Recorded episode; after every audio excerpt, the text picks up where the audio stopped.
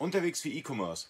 Heute geht es um die JTL WMS, besser gesagt um die Picklisten. Ihr habt, ihr habt die Möglichkeit, Picklisten zu erstellen in verschiedenen Variationen. Beispielsweise erstellt ihr eine Pickliste, wo ihr nur einen einzigen Artikel pickt. Ja, das heißt, ähm, ihr habt viele Aufträge, die jeweils nur einen Artikel beinhalten. Ja, und dann könnt ihr dementsprechend eure Pickliste erstellen. Oder ihr könnt eine Pickliste erstellen, ähm, wo ihr sagt, okay, äh, Multilieferungen oder ähm, Gewichte oder sonstiges. Ihr könnt Picklisten, ähm, wie ihr letztendlich wünscht, einschränken.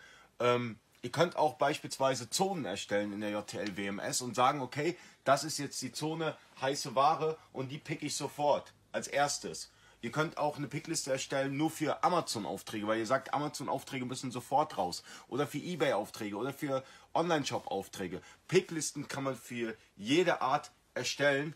Und das ist das Geile an der JTL WMS. Ihr habt fast unbegrenzte Möglichkeiten, wie ihr eure Picklisten erstellt.